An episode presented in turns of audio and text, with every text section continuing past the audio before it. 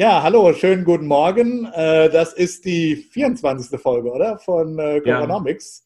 Ja. Ähm, ähm, ja, guten Morgen allerseits und äh, wir freuen uns ganz besonders, dass ich meine Kollegin, geschätzte Kollegin, Notre Dame-Kollegin Christiane Baumeister heute, dass wir die heute im Podcast haben. Meine Office-Nachbarin normalerweise. Heute müssen wir das über Zoom machen. Äh, und äh, wer Christiane ein bisschen kennt, weiß auch schon, über was wir reden wollen, nämlich über die Öl- und die Energiemärkte die ja gerade ähm, Turbulenzen erleben, das kann man glaube ich schon so sagen. Und da haben wir uns äh, mit Christiane eben eine der ja, schon weltweit führenden Expertinnen zu dem Thema äh, äh, eingeladen und da wollen wir jetzt ein bisschen drüber reden. Ganz herzlichen Gut. Dank, Christiane, dass du, dass du dabei bist. Guten Morgen, Christiane. Auch meinerseits ganz herzlichen Dank. Herzlich willkommen in unserem Coronomics Podcast. Gut, Christiane, dann schieß doch mal los. Äh, es ist ja einiges los. Äh, wie siehst du die Entwicklung?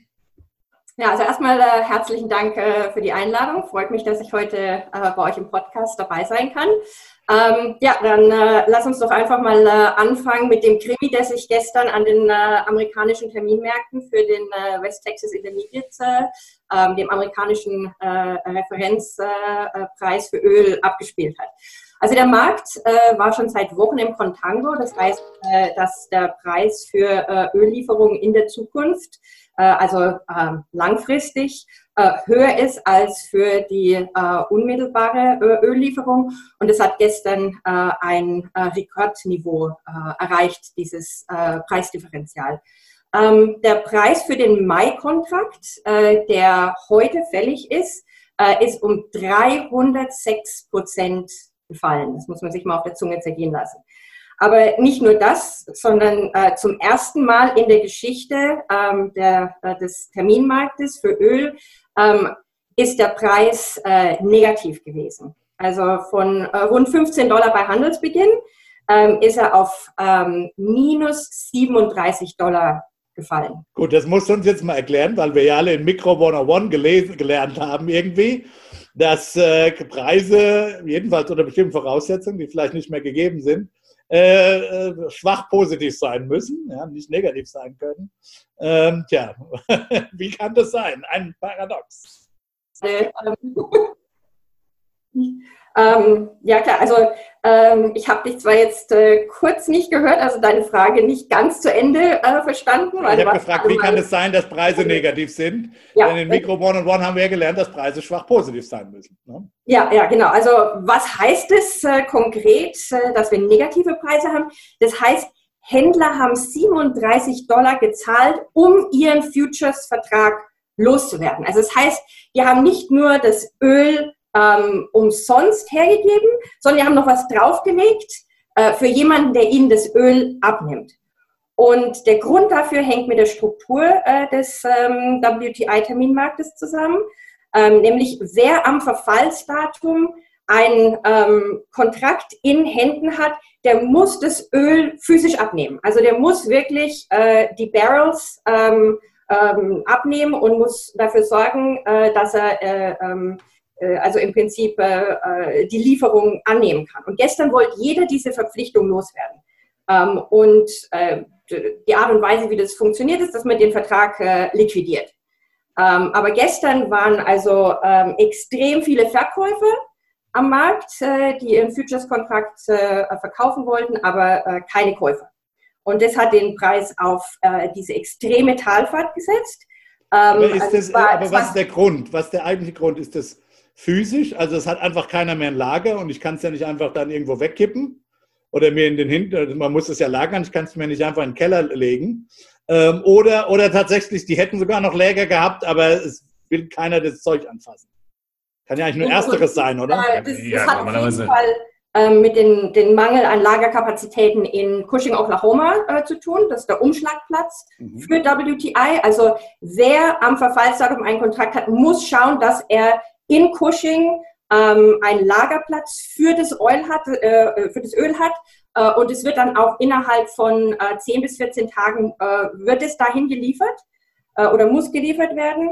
Und ähm, wenn du keinen Lagerplatz hast, dann musst du das Ding einfach äh, loswerden. Also im Prinzip äh, sind auch da die, äh, äh die Kräfte von, im, im Futures-Markt von ähm, äh, Angebot und Nachfrage am Werk. Gestern hatte keiner Lagerplatz, also musste äh, mussten die die Verträge liquidieren. Wenn du keinen äh, Käufer hast, dann musst du halt äh, entsprechend viel drauflegen, bis du jemanden findest, äh, der dann sagt, äh, okay, äh, ich, ich nehme nehm die andere Position.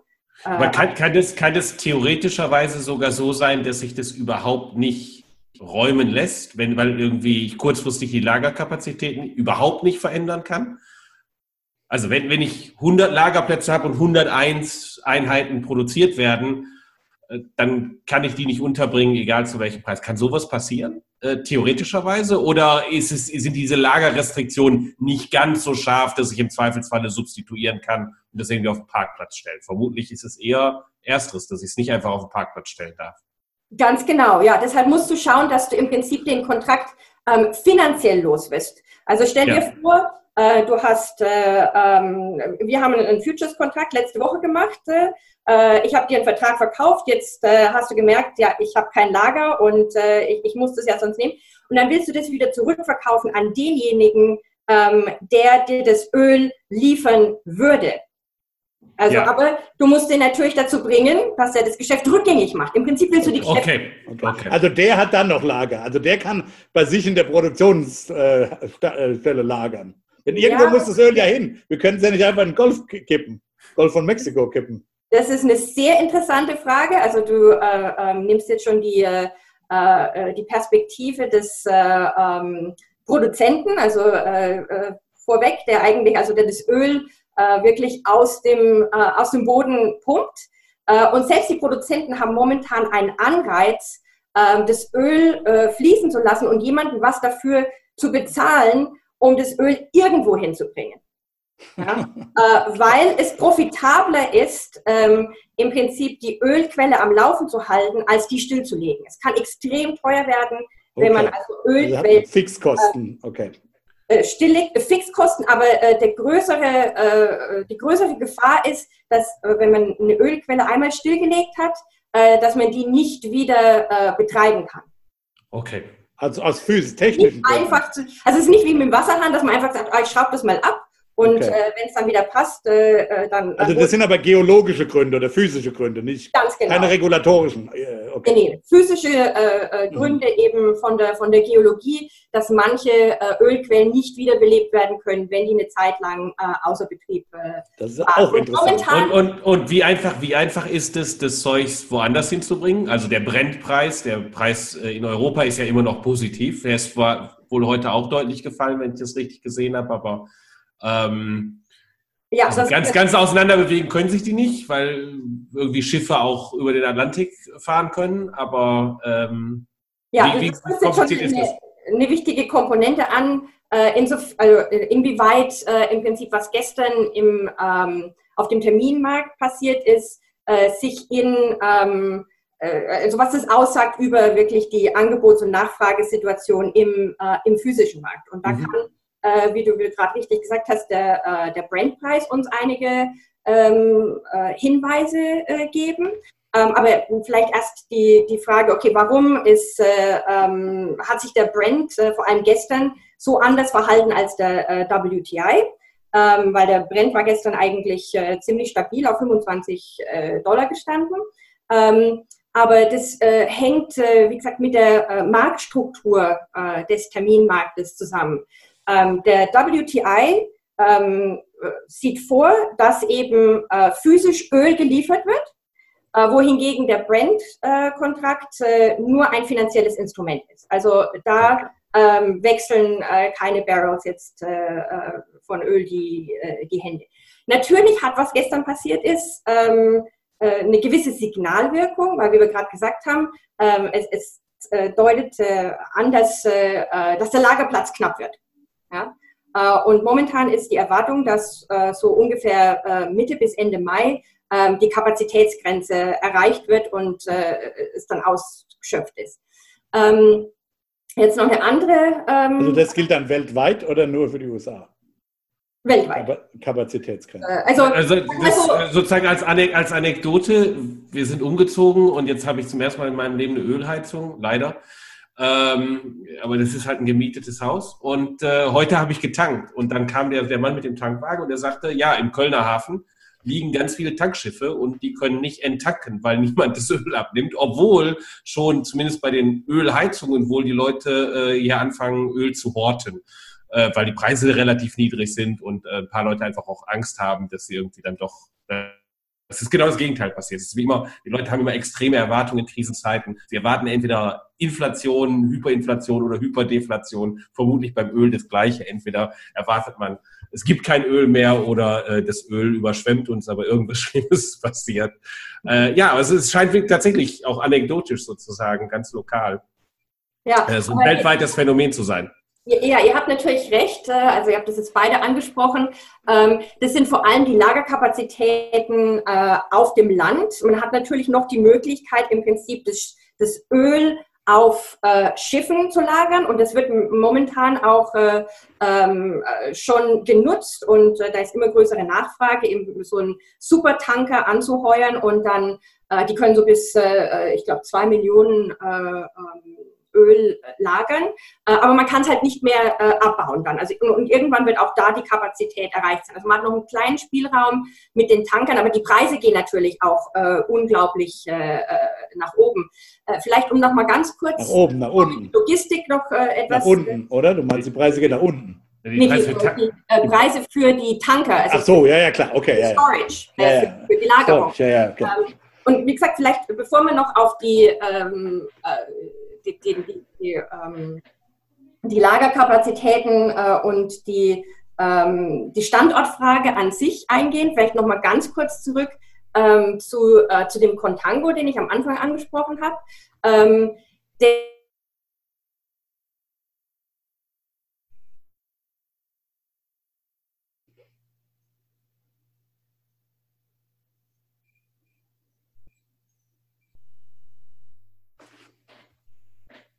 äh, könnte ich dann nicht ein, uns dann im Juni ähm, eben mit äh, Profit für, für 20 Dollar verkaufen. Und äh, das, der Grund, warum diese Arbitrage-Möglichkeit nicht mehr gegeben ist, sind eben äh, diese ähm, extrem steigenden Lagerkosten. Ja, also du musst, äh, wenn du das Öl nehmen willst, äh, auch wenn es dir geschenkt wird und du noch einen Bonus oben drauf kriegst, ähm, äh, ja, es sei denn, du hast irgendwelche geheimen Lagerplätze, von denen niemand was weiß, ähm, dann äh, ist, ist, das, äh, ist das nicht möglich. Also ähm, um da ähm, äh, ja, die Lagerkosten gleichen im Prinzip äh, dieses Preisdifferenzial äh, aus. Okay. Und, und, die, und die Nachfrager können da auch nicht so kurzfristig äh, einspringen, um ähm nicht von gestern auf heute. Ja. Und so aber, aber, du redest ja jetzt über, über was passiert zwischen Mai, zwischen Mai und Juni. Ähm, mhm. Ja, das ist eine andere gute Frage. Warum ist eigentlich der Junipreis noch auf 20 äh, Dollar? Und wie gesagt, äh, äh, teilweise hat es auch mit den Lagerungskosten, die natürlich im Prinzip da auch schon eingepreist sind, äh, zu tun. Andererseits hat es natürlich mit den Erwartungen äh, von der Nachfrage und der Angebotsseite äh, zu tun. Vielleicht äh, sollten wir uns jetzt mal dem, äh, dem physischen Markt etwas äh, äh, zuwenden und schauen, was sich da so ähm, seit Jahresbeginn getan hat. Ähm, also zu Jahresbeginn stand der Brennpreis noch auf 67 äh, Dollar pro Barrel. Mittlerweile ähm, ist er auf äh, 36 Dollar ähm, Ende März gefallen. Und hier, hier gucken wir uns im Prinzip die, die großen Bewegungen an, also jetzt mehr auf monatlicher Basis, weil äh, wir wissen, auf, auf täglicher Basis ist der Markt momentan einfach sehr volatil, dadurch, dass äh, ähm, äh ständig eben äh, äh, Neuigkeiten oder ein Update über die, die Situation ähm, der, der Pandemie auf der Nachfrageseite und auch das Verhalten der ähm, der größten Öl, äh, Ölproduzenten äh, ähm, halt äh, kommt. Ähm, okay, also dieser ähm, extreme Preisverfall ähm, auf der Nachfrageseite ist natürlich darauf zurückzuführen, dass wir einen ähm, Einbruch äh, ähm, des, des, Ölverbrauchs hatten. Der hat sich äh, geschätzt um ein Drittel reduziert oder ein Drittel wird jetzt äh, im äh, im April erreicht. Das heißt. Äh, Christiane, bevor, bevor wir dahin gehen, ich glaube, du, du gehst jetzt wahrscheinlich schon dahin, wo ich eh hin wollte. Die Frage, aber trotzdem nochmal die direkte Frage. Ist das jetzt, was da passiert ist, ähm, äh, da mit den negativen Preisen, ist jetzt am Ende doch, ist das jetzt nur eine kleine ökonomische Kuriosität, die man in 20 Jahren unseren Kindern mal oder unseren Studenten mal als äh, Anekdote erzählen werden? Oder ist das dann doch, hat es sozusagen größere Signifikanz? Also einerseits für die Ölmärkte, aber überhaupt für die Makroökonomik. Und vielleicht ist das, was du jetzt sagen willst, eben sozusagen nur, ist das sozusagen die Spitze des Eisberges, was, Corona mit dem ganzen Markt gemacht hat? Oder, oder, oder ist das mehr? Ist das nochmal, ist das jetzt nochmal ein anderer, so ein qualitativer Quantumschritt sozusagen, der, der nochmal irgendwas ganz Schlimmes anzeigt? Ähm, also gestern würde ich sagen, war es eine Kuriosität ähm, der Terminmärkte. Also das wirklich äh, hauptsächlich mit der Struktur ähm, des Vertrages zu tun hat. Andererseits, wenn wir jetzt äh, äh, uns die physische Seite angucken, wir hatten, ähm, oder äh, es, es, ist nicht auf den Terminmarkt beschränkt, sondern äh, es gibt auch bestimmte Ölsorten, zum Beispiel äh, das Öl, äh, das in Wyoming ähm, aus dem äh, Boden geholt wird. Ähm, das ist schon äh, seit zwei, drei Wochen wird zu negativen Preisen verkauft. Also das Aha. ist schon auf minus fünf Dollar. Das ist eine, eine Realität. Und das hängt genau damit zusammen, dass, was ich vorhin gesagt habe, dass für die Produzenten es momentan ähm, besser ist, äh, weiterhin Öl zu pumpen und äh, im Prinzip äh, dem Öl Geld hinterherzuwerfen, dass es jemand abnimmt. Ähm, und das hat mit dem, was Christian vorher äh, angesprochen hat, äh, zu tun, nämlich äh, die, ähm, äh, die Lage, wo das, Oil, äh, das Öl herkommt. Ähm, das Problem mit Wyoming ist, ähm, das ist im Binnenland, äh, das ist abhängig von ähm, Infrastruktur, sprich es muss, muss per Pipeline ähm, dahin transportiert werden, wo es äh, hin muss, also zu den Raffinerien äh, oder in Lagerungen oder wo auch immer. Ähm, und das Problem ist, dass vor allem die, ähm, äh, das, das binnenländische Öl, also das Öl, das im Prinzip äh, äh, landlocked ist, ähm, äh, größere Discounts hinnehmen muss und eben zu negativen Preisen auch führen kann, ähm, weil einfach ähm, im Prinzip äh, die Transportkosten oder die Lagerkosten dann so hoch sind, ähm, dass das der einzig ökonomisch gangbare äh, Weg ist. Jetzt in Kanada hat man ein ähnliches Phänomen. Da ist auch schon seit Wochen ähm, der äh, Western Canada Select in, in Alberta äh, der Preis ist auf äh, ist bei zwei drei Dollar. Äh, hält ihm nichts oder spricht nichts dagegen, dass der auch negativ werden kann. Jetzt warum ist es aber ähm, kein ähm, globales Phänomen? Das hängt damit zusammen, dass es sehr unwahrscheinlich ist, ähm, dass äh, das Öl, so wie Brent, das ähm, äh, an der Küste, ähm, äh, äh also ähm, aus, dem Grund, äh, aus dem Boden ge geholt wird, also waterborne äh, Öl ist, ähm, dass es jemals ähm, zu, zu, zu, so einer Situation kommen kann. Also sagen wir so, die, die negativen Preise sind wirklich lokal äh, fixiert und äh, ähm, ich würde mal sagen, also ähm, eigentlich äh, ausgeschlossen aus äh, globaler Sicht. Okay, aber was dennoch haben wir, ja.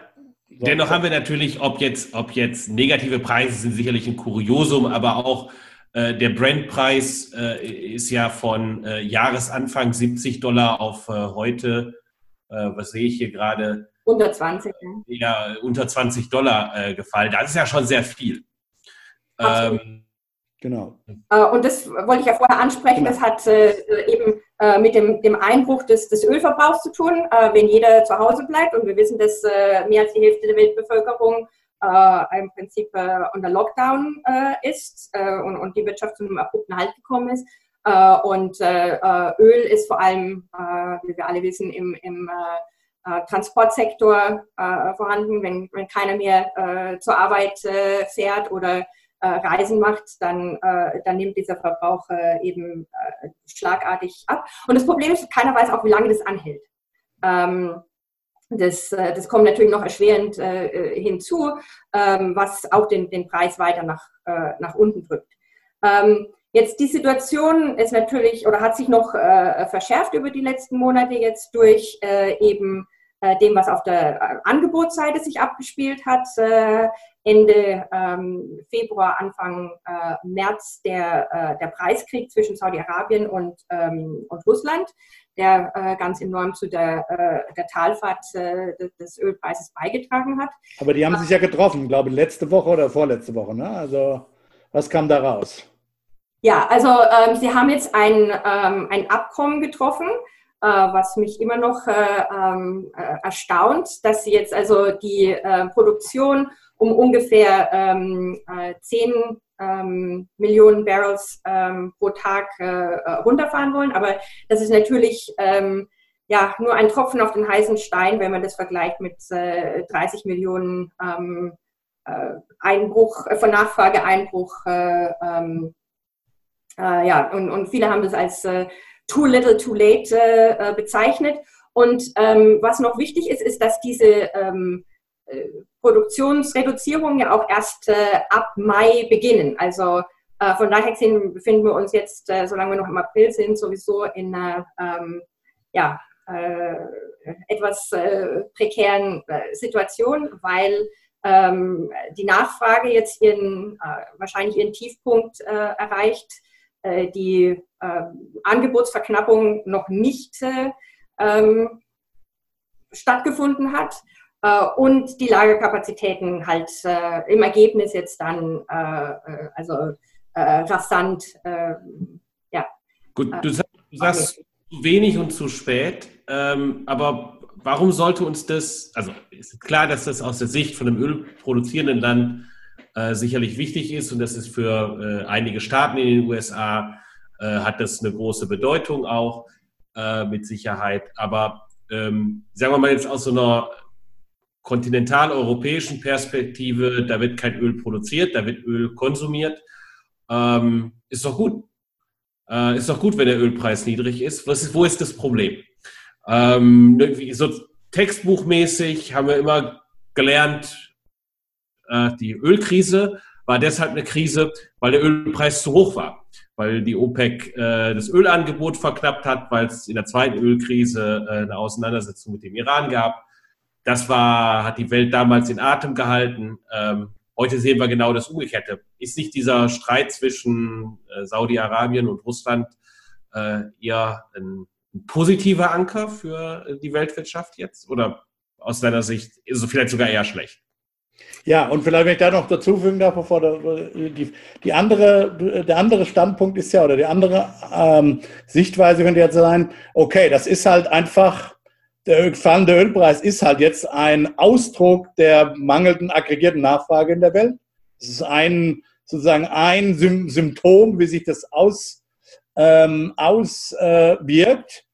Äh, ähm, und ähm, selbst wenn Christians Effekte jetzt nicht stattfinden, weil ich meine, man könnte ja argumentieren, klar, jetzt haben wir zwar niedrige Ölpreise, aber was nützt uns das? Wir dürfen ja nicht mehr nachfragen, aber wir dürfen ja keine ökonomische Aktivität machen, nützen uns auch die negativen Ölpreise nicht. Selbst wenn man das alles sozusagen beiseite schiebt, kann man sagen, das ist einfach nur ein Symptom, ja, ähm, und zeigt uns halt was an, ja, shit has hit the fan, es geht uns schlecht, aber, aber wenn ich mich wenn ich es richtig verstanden habe, wir haben ja da auch schon öfter auch mal so drüber gesprochen schon, äh, für dich ist es ja durchaus, äh, es geht ja weiter, also du, du siehst ja, glaube ich, Öl hier auch als Amplifikations- oder äh, Propagationsmechanismus, äh, der die Krise verschlimmern wird. Ne? Äh, wenn ich es richtig verstehe. Vielleicht kannst du das mit, ein, äh, mit einbinden in deine Antwort, warum? Okay, ähm, also erstmal äh, ähm, zu Christians Frage. Ähm, ja, natürlich, äh, eigentlich haben wir gerne niedrige Ölpreise und das wird im Allgemeinen auch äh, äh als äh, positiv für die, äh, ähm, für die Wirtschaft bewertet, weil es eben ähm, dem Konsumenten hilft. Oft wird es mit einer Steuersenkung verglichen. Ähm, aber ähm, ich sehe, äh, dass diesmal äh, im Prinzip keine ähm, äh, ja, äh, keine Benefits für die, für die Konsumenten äh, da wirklich äh, sich abzeichnen, weil selbst wenn der, ähm, der Benzinpreis oder der, der Ölpreis, wie du vorhin gesagt hast, für deine, für deine Heizung ähm, nach unten geht. das ist alles sehr beschränkt und vor allem, wenn wir, wenn wir an den ähm, Benzinpreis denken, ja, wenn, wenn niemand reist, wenn niemand Auto fährt, ähm, dann hat es ein, äh, dann können die Preise noch so niedrig sein, dann ähm, hat hat man nichts davon im Sinne von, dass man äh, Geld äh, an der Tankstelle spart und es dann für andere Sachen ausgeben kann, um die Wirtschaft äh, äh wieder anzukurbeln. Ähm, mhm. Das ist natürlich nochmal, äh, wie gesagt, du hast äh, die ähm, europäische Perspektive da genommen, wo, ähm, wo zumindest im, im, Kontinent jetzt keine nennenswerten Ölproduzenten sind. Aber wie gesagt, andere Länder, für andere Länder auch Sektor eine, eine wichtige Rolle äh, für, äh, für die Wirtschaft spielt. Und da machen sich natürlich momentan die Amerikaner vor allem viel Sorgen äh, für ihren Shale Oil Sektor, der natürlich äh, sehr darunter ähm, leiden wird und, und äh, ähm, ja, wahrscheinlich äh, die USA von Nummer eins in der äh, in der Rangliste der Ölproduzenten in der Welt äh, ver vertreiben wird. Darf ich dich gerade ähm, mal da, da gerade speziell zu der Frage. Mhm. Äh, ich glaube, äh, besteht da eine Chance, dass der langfristig äh, abgeschrieben werden muss? Also dass wir da, dass die Amerikaner da unheimlich viel physisches Kapital und auch Humankapital investiert haben, das jetzt voll abgeschrieben werden muss? Was natürlich dann äh, entsprechende Wealth-Effekte, also ähm, ja, Vermögenseffekte für die amerikanische Wirtschaft bedeuten wird und möglicherweise unsere Rezession länger machen wird, als, äh, als das vielleicht üblicherweise der Fall ist. Denn typischerweise kommen wir ja schneller aus Rezessionen raus als, als, als die Europäer. Ähm, aber, aber das könnte ja vielleicht eher das Gegenteil bedeuten. Oder ist es so weit noch nicht? Ähm, es zeichnet sich jetzt wirklich ab. Also ähm, die, ähm, ähm, die ähm, Shale-Produzenten, Shale-Oil-Produzenten haben schon, ähm, die, die, kleineren zumindest, ähm, sind schon einige, die äh, Konkurs angemeldet haben. Äh, die Investitionen sind äh, total abgesagt, also ähm, die ganzen ähm, äh, äh, Investitionspläne sind um 30 bis 50 Prozent äh, zurückgefahren. Das sind schon mal so um die 20 bis 30 Billionen